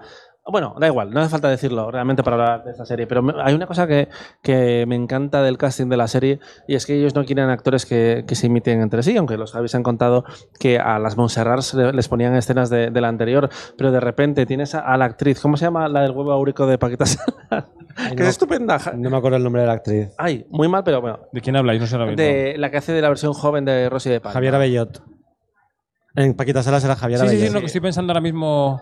Ay, es que está estupenda. Bueno, esto es, eh, esto es eh, la, la Y que- y que magia estaba muy- Lo voy a buscar porque lo tengo que. Que estaba muy bien en Mira lo que has hecho. También. Que es ese tipo de actriz que de repente necesita muy Seguid, poco seguid. Para, para brillar. Pero me, me encanta que no intente coger que se parezca a gente físicamente, sino que, que está la personalidad mm, en- representada por ese actor de formas muy distintas. Y, y lo que creo que es mágico de los Javis en realidad, eh, con sus eh, proyectos, y lo de los mágicos también es un poco cursi, se pega todo, es que creo que ves muy clara la evolución de un proyecto a otro. De Paquita Salas a. a- bueno, de la llamada a Paquita Salas, de Paquita Sí, Salas de hecho, a eh, Veneno y, y a- y de Veneno aquí. Sí, eh, es, es muy curioso porque estos momentos cursis, por llamarlos de alguna manera, no están en la Mesías. Es una, es una, es una ópera, realmente, porque es barroca, no tiene miedo a ser excesiva, no tiene miedo a ser eh, un poco kitsch incluso, pero siempre contenida, siempre está, siempre no, no pierde el eje, no, no, no pierde de vista la pelota, por así decirlo. Y en ese sentido creo que es un salto de madurez como narradores, que si Paquita Salas es una serie con una narración casi infantil y Veneno es una serie con una energía adolescente, con muy intrépida, muy hecha para adelante, muy arrolladora, sí, muy arrolladora, muy eh, all over the place, de repente la Mesías sería la madurez. Veneno es una serie muy emocional eh, y efectivamente es que la Mesías es eh, mm, la más cerebral, siendo emocionante eh, eh, absolutamente también. Betsy. Túrnez. Está, está estupenda. Eh, mm, Perdón, estaba buscando no, no, el no, no, no, Sí, eso, eso está bien, eso está bien. Eh, pero tú ves cómo ellos eh, tienen una serie en su cabeza que tiene diferentes capas. Es una saga, es una gran saga. Eh, ves dos episodios, como es lo que pude ver yo al principio, anoche vi el tercero, eh, y no llegas a, a tener la imagen completa de lo que es la serie, para empezar, porque solo has visto parte del, del reparto, pero sabes que hay una ambición. Pero es que yo he visto seis y no acabas de cerrar hasta que yo me Bueno, yo siete. creo que realmente eh, la serie odio estas cosas, como tienes que ver hasta el- pero la serie eh, lo Es que es la trama en el, termina, en el sentido tradicional de la palabra, la trama empieza el 4. O sea, los tres Ah, primeros sí. episodios, sí, con lo que tú has visto al final, Ujú. cuando Claro, hace pa- Lola Dueñas, lo de he decidido que soy la Mesías, básicamente. Claro, sí, vamos sí. a intentar explicarlo para que la gente lo entienda. Es decir, el retrato de la familia eh, afecta a una parte del reparto y eso va pasando durante la serie y tú vas asistiendo al paso del tiempo, pero el agente externo, digamos, a la familia de alguna manera, que moviliza la trama, se pone en marcha, aunque estaba ahí presente, se pone en marcha en el 4. Decide Sí. actuar. Y luego, ¿no? de- hecho, una cosa que, que tú comentabas antes, David, con, con los Javis, que, que tienes toda la razón, que es eh, no solamente hacer, hacer un proyecto distinto, ah, visualmente, una puesta en escena distinta, incluso una sensibilidad distinta, más amarga, más tenebrosa, no pesimista, pero sí más tenebrosa Sí, lo es. y siniestra, porque hay escenas auténticamente de terror en la Mesías, ah, sin perder esos elementos que solo tienen los Javis, que es esta idea primero de la cultura popular como vehículo para contar las historias, la cultura popular como vehículo para salvarte, como le podía pasar a Paquita Salas, como le podía pasar a algunos personajes de Veneno o le pasa a, a estas chicas, a estas eh, cinco hermanas. Y esa idea que tienen todas las obras de los Javis de en cualquier momento, por muy árida, por muy yerma que sea la tierra, siempre va a florecer. Bueno, es que eh, todo el pasaje Tú no, de- pu- de no puedes bajo la lluvia. Sí, tú no puedes, tú no puedes tapiar completamente una casa porque alguien va a meter una cinta de cassette, alguien va a meter una cinta de vídeo y les va a cambiar O la va a vida. gritar algo desde fuera. Les Sí, va a cambiar sí. la cabeza. Lo sí. cual nos lleva un poco a Canino, en realidad. eh, la película. Que lo ha mencionado Carmen Machi. La- ah, pues eso, eso se- se me ha escapado ese Ella detalle. ha dicho que una de las referencias que tenía ¿Ah? en la cabeza era Canino. Pues totalmente. Pero ¿qué os parece si escuchamos eh, un corte eh, de Ana Rujas de un, dos, tres, eh, pero y, venga, no, y Macarena eh, Gómez, donde García, no Gómez. García, Macarena, es la otra. Macarena García, donde Esa es una serie que querría ver yo también.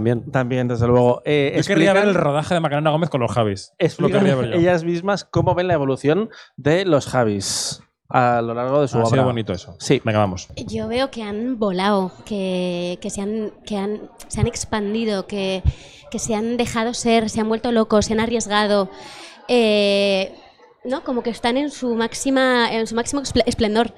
Eh, creo que en esta serie efectivamente hay eh, su toque pop, su toque costumbrista, eh, pero luego tienen este ritmo, han hecho un ritmo pausado, mucho más arriesgado, eh, hay capítulos que son conceptuales, hay capítulos que de repente son solo en una localización, se han arri- arriesgado a hacer cosas muy diferentes y han ido a muerte con ello. Y entonces ha sido como, yo veo en, este, en esta serie un crecimiento y mira que ya en Veneno decías, wow, qué nivel, ¿no? Pues ya es como, para mí, a mí me, me, me impacta lo que han hecho, me parece que son de los mejores directores que hay ahora mismo, que hay. ¿Cómo lo ves tú, Ana? No, pues exactamente igual, Sí. suscribo todo, pero es que cuando tú pones, lo digo mucho, ¿no? Y también que, que lo, que lo he vivido muy de cerca, ¿no? Como tú pones, cuando pones todo encima de una mesa, cuando te, te entregas Claro. de verdad y te arriesgas, que lo que dice Macarena, ¿no? Como cuando tú te arriesgas también como actriz, como, pero igual como directores y escribiendo esos guiones, todo, cuando han arriesgado tanto, pues, eh, y, y sabiendo lo que hacen, obviamente, porque, no, ¿sabes? Si no, te, te metes una hostia, la verdad, ¿no? Pero no, claro que no, te la- no se la han metido porque tenía que pasar esto, ¿no? Y a, a mí como, como amiga, como compañera y como actriz, como eh, que querría trabajar con ellos, o sea, si yo viera esta serie diría, me quiero, me muero, me muero por trabajar con ellos, me moriría por trabajar con ellos una vez más, y si viera la serie y no hubiera actuado en ella, diría, Dios mío, es lo siguiente que quiero hacer. Y, mm, y nada, y que siguen, bueno, que siguen eh, creciendo, que no se conforman, ¿no? Y que siguen investigando y buscaban, buscaban, buscaban algo. Yo les he visto mucho con mucha hambre de encontrar algo que no, no eh, pensaban que todavía faltaba o que todavía tenían que, que investigar más y, y, y no se conformaban y cuando no les gustaba lo que estaban volvían a, a escribir y, y eso, bueno, lo he vivido muy de cerca y es, y es impresionante. O sea, yo tengo mucho orgullo de ellos y les admiro mucho y, y son un referente. Oye, em, el tema Flos María, eh, que ellos han zanjado al principio de la entrevista completamente, han dicho no, no, no, la cosa no procedió de ahí, eso nos lo encontramos en la investigación. Mira, Pero claro, externamente, esos videoclips estilo Flos Mariae y esas canciones de hidrogenés. que aparecen en la serie van a salir como un petardo al mundo y a Mm. Hombre, es que internet Javis con Amaya en primer plano. Son muy listos. Mm. Amaya, cantando mal entre comillas, no entramos en spoilers, pero esta, eh, esta serie, tal cual es, se podría contar exactamente igual sin meter los videoclips Totalmente. que recuerdan, que evocan a las Flos Mariae. Totalmente. Em, De hecho, fíjate, es- ese es el único detalle, ahora que lo pienso, sí. que no es que esté mal la serie en absoluto, me parece que está bien, pero que sí llega, cuando llega, cuando llega el momento en el que la madre dice, cantad para salvar al mundo, Mm. dices, pues vale, pero bueno. O sea, ¿Entendéis lo que quiero decir? O sea, que, que entra bien, pero que no es, no es una decisión súper lógica de la serie. No, es porque una parece como que. licencia. Sí, parece como Es una que. licencia. Si alguien se aproxima a esta serie o se la pone pensando que es una serie sobre Flos Mariae, que es una idea Claro. que hay gente que tiene en la cabeza, parece como que todo lo que te está contando la serie te está explicando por qué esas niñas se pueden a cantar y lo suben a YouTube. Pero yo creo y la serie en absoluto te cuenta esa historia, Mm. pero sí em, los Javis que hablan el lenguaje de las redes sociales, hablan el lenguaje ahí, millennial, ellos saben que esto va a suponer una promoción para la serie y un reclamo que atraiga gente que a lo mejor de otra manera no vería la Mesías. Es que una, es una historia muy compleja en realidad y tómate, eh, toca temas muy, muy oscuros. Es el reverso tenebroso de, de la llamada, que eh, había una crítica que era un tuit bastante ins- inspirado, si se acuerda o no, de Belategui, que decía, hemos pasado de las monjas de Entre Tinieblas a las de la llamada. Porque es cierto, daba un, un- como una cara muy amable eh, de las monjas y aquí de repente vemos que la religión pues también tiene eh, su, su cara. ¿Y qué dice esta película del feminismo? Porque Ana Rujas es una mujer que se revela contra todo y contra todos en el principio de la serie. Y luego eh, la serie acaba, o sea, acabamos viendo cómo esa mujer se deja llevar por un señor a una casa en la que esa familia queda encerrada. Y en cierta manera eso es una decisión de ella. Ella decide agarrarse a una vida monacal y de fe, entre todas las comillas, para salvarse del vacío. Pero no sé qué dice de la, de la emancipación femenina en la Pero serie. ¿Qué es que su Montserrat es una huida hacia adelante todo el rato. eh, y al Es un personaje, es una construcción. Sí, y acaba. pa- Aparte de lo que tenga de, de ingrediente de, de enfermedad mental, o sea, de salud mental, Sí. que también hay, ¿no? Sí, sí, sí, sí, pero ya es como un poco mañana será otro día. Es que relata Ojara versión Javis y eh, quiero que escuchemos a Ana Rujas hablando de los referentes eh, que tuvieron para construir el personaje, que ya os digo, fueron Mami y Erin Brockovich. Lo sabía. Pero la referencia fue em, mucho de inspiración, así por decirte, una- una- un personaje que, que cogimos mucho fue la madre de Mami de Xavier Dolan. Ostras. Sí, no, no era, fíjate, es que claro, cada uno, pero eh, sí, más eh, un poco también esa, Erin- esa Julia Roberts en Erin Brockovich, pero con algo de eso, pero luego mucho, bueno, sí entiendo que digas lo del cine kinky, pero luego mucho trabajo con ellos, de, de encontrar un poco el tono de, del inicio, porque claro, luego cambiaba muchísimo el tono. Yo decía, ¿y luego cómo, Claro. cómo lo van a hacer? ¿Sabes cómo vamos a hacer esto? Es que cuando vi la serie dije, eh, cuando vi la primer capítulo dije Erin Brockovich total. Yo le he hablado del cine kinky y me ha abierto mucho los ojos. Me ha dicho, ¿ves cine kinky al principio de la serie? Y digo, sí. Ah, pues yo no pensé en eso. Sí. Bueno, yo sí.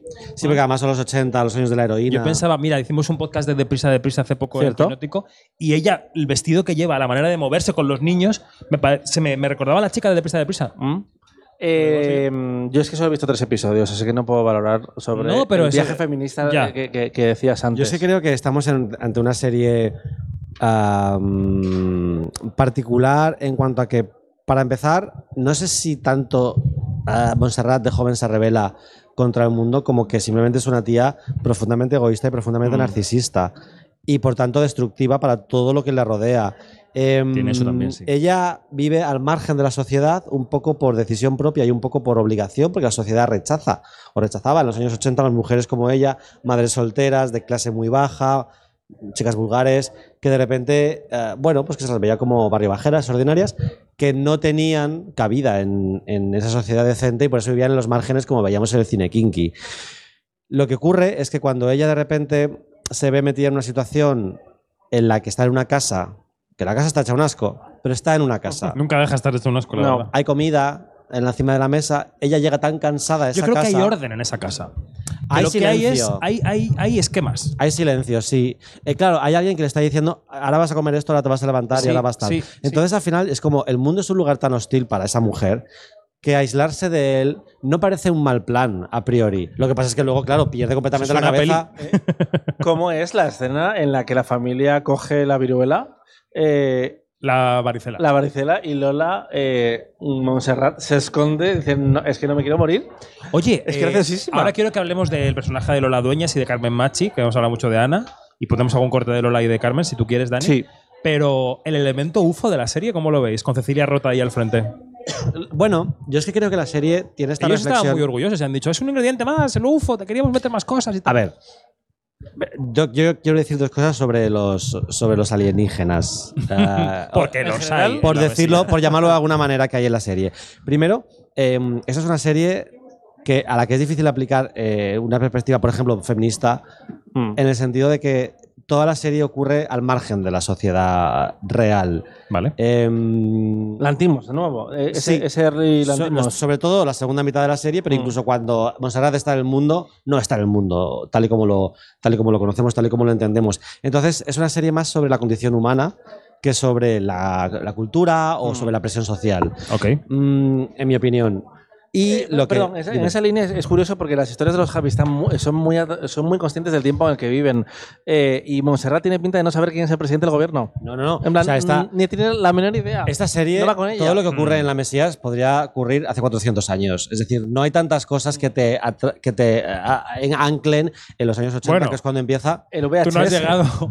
Claro, es que esto no es spoiler, pero voy a hacer. Tú no has llegado al momento Príncipe Felipe. No, no ha Es un llegado. momento muy fuerte. Eso es muy fuerte. ¿Podemos contar algo de eso? No, y muy español. No, No, no, no, falta, no falta. Pero bueno, que abunda en la idea de que ella vive en un tiempo que no. O sea, que ella tiene una, tiene una antena puesta en el mundo y otra dentro, Sí. digamos. Mira, ¿qué os parece si escuchamos cómo eh, Carmen Machi y Lola Dueñas explican cómo es trabajar con los Javis? Ya y ya os avanzo que Lola Dueñas dice que nunca ha trabajado con nadie que tenga tanta libertad. Eh, trabajar con Javier Ambrosi y Javier Calvo, eh, ellos te guían muy bien, ellos te cogen de la mano y te, tienen tan claro lo que quieren y lo que no quieren y, te- y respetan tanto la energía de cada actor, cada actriz, que te van llevando muy bien a lo que... Antes ha dicho Lola una cosa que me ha gustado mucho, te dejan trabajar con mucha libertad, pero sin embargo te van guiando mogollón, ¿no? Es- así fue.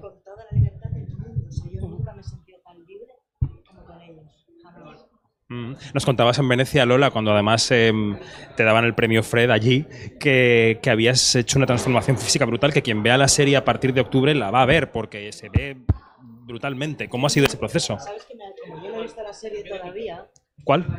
Sí, perdón, amigas, amigos, la técnica nos Que, obliga a cambiar de micro. Es el directo, adelante. que como yo aún no he visto la serie, te agradezco mucho que me lo digas, porque para mí sí es importante que se vea, eh, lógicamente, por, por lo que me costó conseguirlo. Eh, y me alegro, ¿no? Y porque ella es así, quieta, dos ¿no? meses quieta.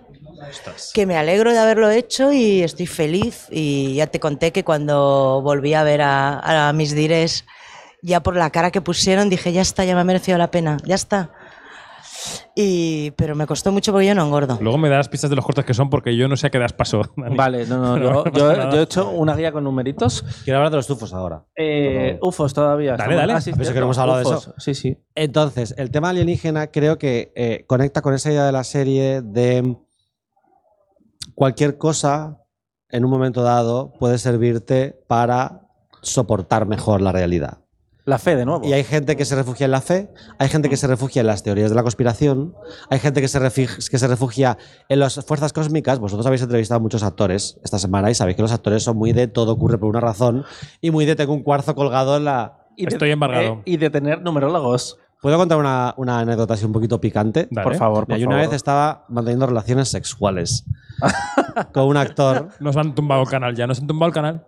Bueno, estábamos ¿Con un en- actor? Con un actor, sí. No, bueno. Pero no era famoso, ¿eh? No lo sé, yo- a mí me importa el nivel estético. Bueno, basta. famoso me da igual. Eh, y entonces, en un momento dado, eh, yo ya estábamos desnudos, entonces yo llevaba colgado un cuarzo y yo le dije, oye, ¿esto qué es? Y me dice, "Tss, no lo toques. en, plan, dura- en plan durante. Y yo, ¿cómo? Y dice, es un cuarzo. Y lo cargué el otro día que hubo luna llena.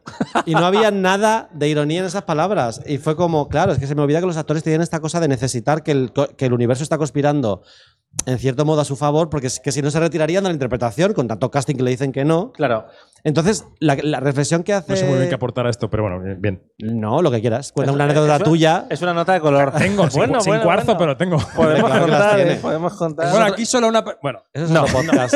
Solo una no. Y entonces, eh, la idea que tienen los Javis, que, que- que- que la, en la llamada estaba muchísimo más presente también, de lo que te sirva a ti para Sí. aguantar mejor el día a día. Eso es verdad. Igual no está tan mal.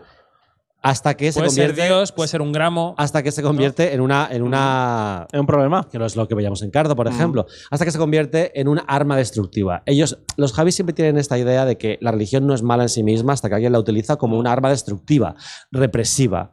Pero la religión, la espiritualidad en sí misma, puede salvar vidas. Y nos sorprende. Y si, co- y si tú crees en los ovnis, pues son los ovnis. También Sí, yo sí. creo, y eso es una teoría mía, que los ovnis son una metáfora de, lo- de Bueno, el personaje al que le visita, al que, bueno, que le pasan cosas con los ovnis es el mismo que luego camina por la pared. Claro, O pero que, que, antes son, ha caminado por la pared. Es una pero que son- que, tiene un mundo interior. que es una metáfora de abusos sexuales. Puede Es ser. mi teoría. Puede serlo. ¿Mm? Puede serlo. Fijaos si la volvéis a ver en los momentos en los que aparece. Sí, sí, el- sí, sí, sí. Yo, yo- a mí me cruzó por la cabeza, pero no lo he elaborado. Y, Eh, el, y el grupo de autoayuda de gente que ha estado con un ovni, chica. ¿No? Ya. Sí, le ocurre Sí. cuando está con Cecilia Roth, efectivamente. Bueno, déjame decir una cosa a los Sí. Javis, porque en la entrevista, claro, todos los actores. Yo mismo, ellos lo han dicho en la entrevista, ¿no? Yo soy un personaje entrevistando, y todo el mundo es un personaje en su vida, y ellos son un personaje también cuando dan entrevistas y cuando hacen cosas públicas. Pero tengo la impresión de que cuando ellos se psicoanalizan Mm, Los miedos, habla mucho de los miedos. y de los miedos, los vacíos, del miedo a la muerte y tal, que detrás de la máscara y de la manera de decirlo y de la verborrea hay muchísima verdad en eso. Yo creo que ellos Mm. realmente están aterrados, o sobre todo Javi Calvo, y que usan la ficción para hacer terapia. Mm. Y a mí eso me, me- me resulta muy curioso cómo lo exponen públicamente y cómo es una militancia ¿no? en la terapia. Y la parte de los ovnis desde un punto de vista ya fuera de lo narrativo me parece de un de una falta de complejos que yo creo que esa es lo que la libertad que vas ganando cada vez que haces más Y de dinero de proyectos Movistar. y de dinero porque Bueno. ha, ha habido mucho dinero eh, y, y creo que es que es sí se lanzan a la piscina y tienes que atreverte a meter un, un cóctel donde hay de hecho yo mismo eh, la primera vez que lo vi es como uy uy uy esto es un poquito el inquilino. ¿Dónde, por dónde va por dónde va a ir esto qué Y miedo me sobre da todo, mucha seguridad en ti mismo porque muchísimas cadenas, muchísimas plataformas, muchísimas productoras en notitas de guion le habría dicho quitaré, quitaré el alien. Sobre todo porque se dice, se comenta, no sabemos si, si es verdad, pero lo comentamos, no, no os lo creáis literalmente ni lo contéis, pero que, que los Javis llegaron a Movistar en este caso y dijeron, queremos hacer esto y no vamos a cambiar una coma. Esta es la serie que queremos hacer. ¿Queréis hacerla con nosotros? Y se lanzaron a este Bueno, viaje. eso es lo que ellos han dicho aquí ahora. Bueno. Han dicho que queríamos hacer algo y no nos íbamos a pegar. No sé cómo lo han dicho. Y ha pero- sido súper interesante también Sí. lo que ha contado Javi Calvo, de la importancia de tener tiempo para contar las cosas, tener, tener dinero, tener libertad. Eh, mm, igual llegar un día y decir esto que hemos hecho hoy. Esta pelea eh, es falsa. mm, No, vol- volvamos a hacerlo, volvamos a escribir, no lo hemos hecho bien. Claro, esto solo puedes hacer cuando ya llegas a un punto eh, en tu carrera que a ellos les ha llegado pronto, hasta cierto punto, llevan cuatro o cinco proyectos, pero no- creo que también es un ejercicio que- del que no es capaz eh, de hacer todo el mundo. Yo creo que, por ejemplo, mm, sin dar nombres, Va a hacer eh, 10 años de la llamada, ¿eh? Tampoco llevan tan poco ya, tiempo. ya, pero creo que, que- Quiero decir que. mm, Pero el estatus que tienen con 30 y, entre sí, 30 y sí. 40 años no lo tiene nadie en pero porque España. empezaron muy jovencitos y yo sí que creo, cuando les he dicho que eran los cineastas un poco que representan a esta época, yo creo que ellos, ellos desde, una, desde una perspectiva y quizás Sorogoyen desde otra, son los que representan a esta España. Podemos repartirlos por partidos como hacíamos ayer con, Mm. con un amor. Con un amor. Pero es un poco las dos, las dos caras de la moneda audiovisual ahora. Pero a mí me parece admirable cómo están tan dentro y tan fuera al mismo tiempo de su obra, porque creo, creo que son capaces de, de crearla y, y de analizarla a la vez. Y que eh, se, están, se dan cuenta de esto no funciona, vamos a hacerlo de otra forma. Em, y creo que también eso tiene que ver con que están en la, primera fase de su carrera, cuando, a ver, la mayoría de los artistas, los mejores trabajos que hacen es en la primera mitad. Eso es así. Sí. Pero sobre todo porque hay una desconexión con la realidad de ciertos, de ciertos autores que dejan de salir a la calle, dejan de relacionarse con gente. Entonces hay, hay, hay, eh, autores, el ejemplo que se pone siempre es el de Pedro Almodóvar. La primera mitad de su carrera es, es, una, es un cine urbano Y sobre la calle, fiesta de, de frescura. sobre la gente que existe en el mundo y ahora una segunda mitad en la que él es honesto consigo mismo y con su vida y coherente y dice, eh, tú no, no- Pedro Almodóvar no podría hacer una película ahora sobre adolescentes que tienen TikTok y que y él no la va a intentar hacer porque sabe que no. Pero ojo, eh, lo que hacen los Javis, lo que hacen en la Mesías, procede más de su interior que del mundo. Es decir, es verdad que, con- que conocen Internet y conocen las redes, pero esta serie procede de su interior. El, el- el- el contenido, el contenido sí, la la, fo- fase- la forma. La, Sí, la vale, forma bien, no. pero porque ven desde casa, eso se puede ver desde casa, pero lo digo por el contacto con las personas. Ellos ya han venido aquí y les han parado por la calle 50 personas Mm. cuando han venido al cursar. Están en la fase de empezar a esconderse para poder vivir. Sí. ¿Y eso va a afectar a su creación? Sí o sí. Sobre todo porque además tienen una personalidad muy particular. Ellos no solo son directores y, y guionistas. Profesores de Ay, Operación Triunfo. Re- recordemos que son. Que claro. Y esto, gracias, son actores frustrados. Porque es lo que eran.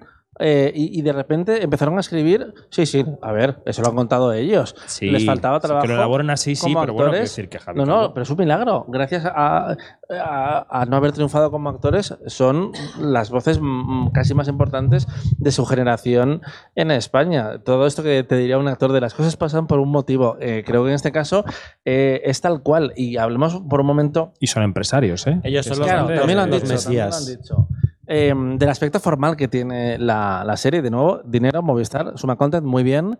Eh, cómo se ha rodado, no sé si entera o, o mu- buena parte, en 35 milímetros con Gris Jordana, directora de foto de, mm, de Veneno, y si no me equivoco, de Alcarrás. Bueno, de Veneno Yo seguro. creo que no, pero ya no, Gris. Jordana ha hecho alguna película eh, Sí, pero tú mm, sigue con el que importante. buscamos otros. Exacto, vale. No, te- no, que Ah, estamos no, en- no, no. estamos Sí, sí, sí, sí, podcast, sí, sí, ¿recuerdas? sí, hombre, pero todo esto. Que te encasquillas. Eh, no, no, no, que, que hay un salto. eh, de nuevo, ese tercer episodio, hay, hay hallazgos en, en Daniela toda Cajías, la ¿no? serie. Era la de Daniela ella, Cajías. Em, pero creo que es, que es otra cosa. Creo que es otra cosa. Y, y entiendo lo que dijo Rebordinos de la- algunas de las mejores imágenes cinematográficas Sí, que sí, Javi sí. se lo sabía, Javi Calvo se lo sabía y te ha corregido en plan, no, no, dijo esto. Em, est- están aquí y sobre todo eso, la, la- la desvergüenza. Igual que, nosotros cuando la vimos comentamos que nos daba la sensación de que querían tomarse en serio el proyecto y que la gente los tomara en serio. Bueno, claro, eso Eh, con la zona de confort que han y- ido más allá. Sí, eh, aunque también, claro, es, Eso es validación también. Sí, y eso es validación. Creo que es la forma en la que quizás se han dejado condicionar más como artistas en este proyecto. Que igual les saldría de forma natural pues meter más chistes como el de Nora Navas o el de la entrada en, en escena. Pero bueno, Capítulos de más de una hora. bueno, hora y cuarto, el, terce- el tercero. Y van a, y el mundo va a ver siete seguidos. O sea, va a haber un día que alguien, el 12 de octubre, día de la fiesta nacional, Sí. se va a hacer un maratón de ocho horas. No, de no, los no, no, no. Va- se van a estar dos episodios ¿Ah, y sí? después va a ir uno cada semana. Siete seguidos eh, están viendo Ah, yo, ahora. yo los pensaba periodistas. que, yo pensaba que, mm, que iban a sacar entera. No, no, y la gente que salga de ver el pase de ocho horas va, a salir mesiánica también como, Bueno, yo vi eh, seis seguidos. como Montserrat. Eh, van a ser la- las, las ocho horas. Visualmente es que lo- los Javis tienen una capacidad de, mm, de componer imágenes impactantes y a veces no eres capaz de, de, de- de- de- de- de decir por qué es tan impactante. Pero, Hay momentos pero que son muy ahora. cotidianos. Eso es ahora. En la llamada yo recuerdo verla y que, y- y- y que tenía un corazón y un guion que me parecía fantástico, pero se me quedó como un poco pobretona en lo visual y de repente hubo un salto a veneno con ideas eh, como el, el baile de todas las venenos, que yo bromeaba de ojalá hagan lo mismo con todas las Montserrat, una escena de baile. No hemos visto el verlas- 7, no hemos visto el Uy, 7. Puede, puede pasar, pero Porque Ana Rojas ha dicho que tiene un pequeño cameito. en un siete. pequeñito cameo. ¿Cómo están? No hemos hablado de los actores tanto, Hemos, pues si quieres volvemos. pero... Los actores, eh, los Javis. Vamos hay- a darnos 10 minutillos más porque Venga. vamos a darnos 10 minutillos más. Venga. hay- 10 hay de- minutos, Edu. Diez Esta minutos. semana se habla, eh, hemos hablado mucho de Mavis. Sergio se ha dormido, pero Edu sigue despierto. Ah, está editando, está editando vídeos de Quinótico. Esta semana hemos hablado mucho de The May December, de Todd Haynes, y el otro día hablaba. Yo sigo sin verla. de. mm, Me, comen- me comentaba alguien eh, que, que- que cree que el actor, el que hace de Mario Julian Moore, Mm. Como que no transmite, que es un tío, un, un tío muy anodino. Es como, a ver.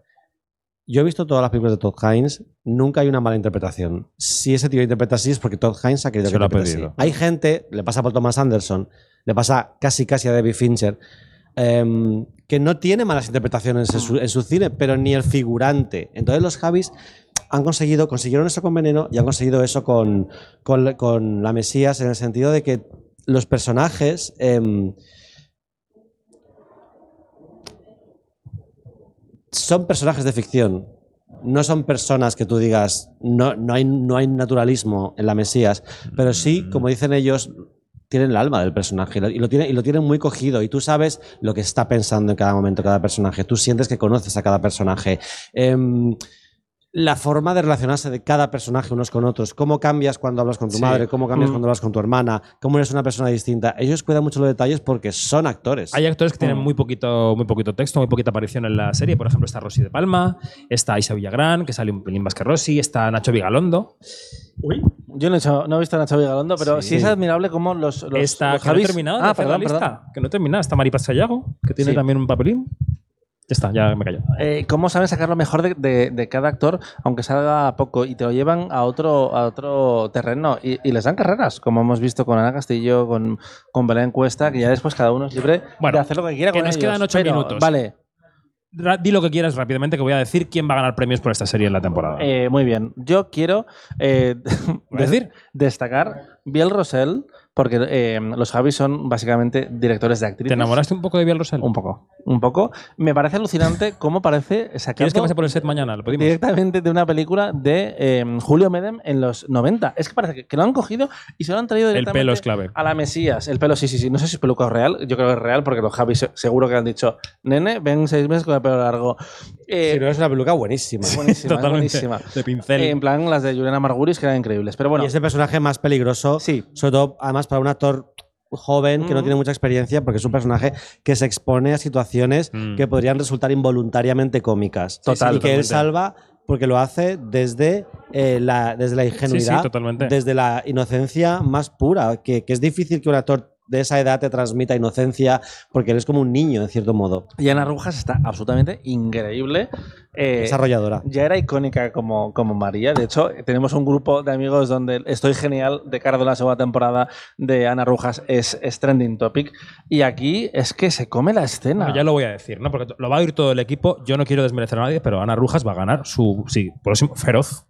Ana Rujas, yo ya empiezo la campaña, va a ganar otro feroz. Pues esta fíjate que yo, a mí, yo, creo que va a ser una votación muy difícil para nosotros. Depende mucho de lo que le preocupa a Dani, que es cómo la sitúan en las Vota- categorías. votantes feroces tienen que situar muy bien porque hay mucho secundar, hay mucha secundaria sobre todo y también mucho secundario. Yo creo, fíjate lo que te digo, yo no sé a quién voy a votar, porque tengo el corazón muy dividido, pero yo creo que va a ganar Esperanza Pedreño, mejor actriz. El protagonista en este caso. No, no, yo creo que Sí, va a haber sí, sí, no, no, estoy pensando en la ecuación. Eh, guerra civil entre Poquita Fe y, y la ¿Y no Mesías. los feroz entre Perdón que me he olvidado. mejor serie. No lo sabes tú. No hacemos actor. Bueno, yo es que ya estoy, tengo otras preocupaciones. Pues deberíamos. Solo en, me- en- en mejor serie. Más categorías, drama, comedia, thriller. Mejor taquillazo. Mejor, Mejor- stand-up comedy. Mejor serie, con, con, Con perro. Con ovnis. Mejor serie con ovnis. Entonces, No, yo, yo sinceramente, mm, yo, me parece muy bien lo que Y hace cuidado con, Pedreño. cuidado con Úrsula Corberó, que hay que nominarla a los feroz. Desde aquí yo ya pido Pues si nominar, puedo Campaña, nominar a campaña. Esperanza- campaña por Úrsula Corberó. y Carlos González. Espera- Carlos González. Que sí. Que Esperanza Pedreño me, me parece que está muy bien la serie. Yo no conecto tanto con esa serie. ¿eh? Yo soy menos de esa serie que Mm. vosotros. Pero me parece que Ana Rujas lo que hace en esta serie es eh, de una. O sea, no sé, a mí me emocionó profundamente su personaje. Vamos a llamar a Suma Content porque creo que tenemos no una idea para la campaña. Y no ¿eh? es porque Ana Rujas sea oyente de Quinótico, que lo es. No lo es, lo es. Ah, No, a mí, a mí- Ha venido diciendo, os venía escuchando esta mañana. Es- es- Hacedme buenas preguntas. salvando las, las- las distancias, creo que es un caso similar eh, al de los Javis en el sentido de que ella se, se redibujó en el momento que decidió empezar a escribir para crear los personajes que no le estaban dando. Que Eso eso, es lo una contó cosa- también Brit Marlin lo contó. Eh, y, y al, y al empezar a crear, o las actrices de self-tape, que fueron guionistas y de repente les ha, les ha cambiado la vida, y ya no solo como guionistas, es que son mucho mejores actrices. Es que eso es una cosa muy millennial. De tiro por aquí, esto no me sale, a ver por dónde voy para encontrar, eh, poder expresar mi voz y conseguir pasta por el camino, claro. Y Lola Dueñas es una bestia interpretativa. Lo hemos visto en diferentes proyectos y ella te hace desde lo mínimo como cuando era la, la lectora de labios Sí. de, de los Tiene algo de eso, los- no labio, no labio. Eh, Mira, creo que ella, ella también camina por un alambre muy fino porque es el- la fase del personaje que se prestaría más al cliché. ya. Carmen Machi está más un poco más naturalista en esa época en la que le toca en la serie, porque ella ya, como decía antes, creo que está más en el negocio, tiene una mente más fría, más analítica, aunque está en su mundo, ¿no? Y Ana Rujas es la bestia joven. Y, y Lola Dueña se inaugura la parte mesiánica. Claro, es que, es que ¿cómo no va a estar Y lo de pasada, los delitos entre y comillas? tal, cuando hace así, que no quiere hacer nada, pero eso, bueno, el trailer que han puesto lo hace. Eh, y se queda al borde del cliché y no cae. No, no cae y, y bo- y juguetea peligrosamente con, con el cliché porque ella hace algo que, que hacía, por ejemplo, también Alec Baldwin en 30 Rock, sin interpretaciones súper diferentes, que es el personaje en sí mismo se considera profundamente importante. Totalmente. O sea, eh, Alec Baldwin, el personaje de Alec Baldwin en 30 Rock, Narcisismo. nunca, Sí. nunca, nunca se considera a sí mismo divertido, nunca se Mm. considera a sí mismo gracioso. Y sin embargo es divertido desde que, desde que lo vemos desde fuera. Pues aquí pasa algo así, es una mujer que está mucho tiempo ya encerrada, Mm. que ya está de vuelta de todo y ella cree profundamente en sí misma. Ella no es una, ella no es una estafadora o no conscientemente. Y No la sé. serie deja eso en el aire. Igual que decíamos que los Javis eran capaces de ver según la distancia, irónica y no irónica, Montserrat no tiene ningún tipo de distancia. No, Ella no. so- solo ve lo que tiene delante. A eso me refería con lo, lo de mm, para allá, para allá, para, para allá. Bueno, es que Sí. pasa una cosa, que he convocado cena de equipo hoy, de Quinótico, y Sergio y Edu tienen que ir a casa a, a echar- a darse un agua. Eso está muy bien, la verdad. entonces, es, es muy eh, necesario. no porque huelan mal, que han olido siempre fenomenal. Yo voy a ir como no. voy a ir con lo opuesto porque yo huelo a rosas desde siempre. Entonces que hay que ir Ya. terminando. Claro, eh, nos pasa como a los Javis, que han terminado, han estado hablando media hora y han dicho ya. Eh, Si tenemos muchas cosas más que, que contar, pero como decíamos, la temporada de estrenos y de premios va para largo, así que esperamos seguir hablando de la Mesías. Yo estoy deseando llegar a casa y vérmela en Después de la cena y después de la fiesta de la prensa. No, hoy no, en Madrid. Ah, Yo es que ya veo, el- yo ya veo el domingo. Mi vida es el domingo ahora mismo. Eh, y ver vas la así por la Mesías. calle para llegar antes. Eh, y espero que la gente que esté, bueno, en San Sebastián la vea en cine si puede, porque es de verdad mm, un viaje. Juan, gracias por venir. Un placer. Que no sea la última. Cuando queráis. Pero te hay que poner cámara para que vengas. No, al contrario, yo odio hacer cámara. E- Él viene del sonido. Del sonido. Sound of Freedom. Eh, sí, Es que se me han mezclado cosas en la cabeza. así Gracias, es. Juan. Un placer. Dani, Mañana, último día en el set. Hoy. mañana último día del set. Hoy, último día O en el sea, set. hoy para la humanidad, mañana para nosotros. Y diréis, ¿tenéis el horario despejado? No, va a venir media España este set. Pero seguiremos con gusto atendiéndoles. Van a estar por aquí Ana Torrent, eh, José Coronado, un montón de gente. O, bueno, esperemos, esperemos, esperemos, porque al final se pelean, se, se pelean los huecos entre sí. Exacto, hay pelea por este set. Hasta luego. Hasta chao. luego.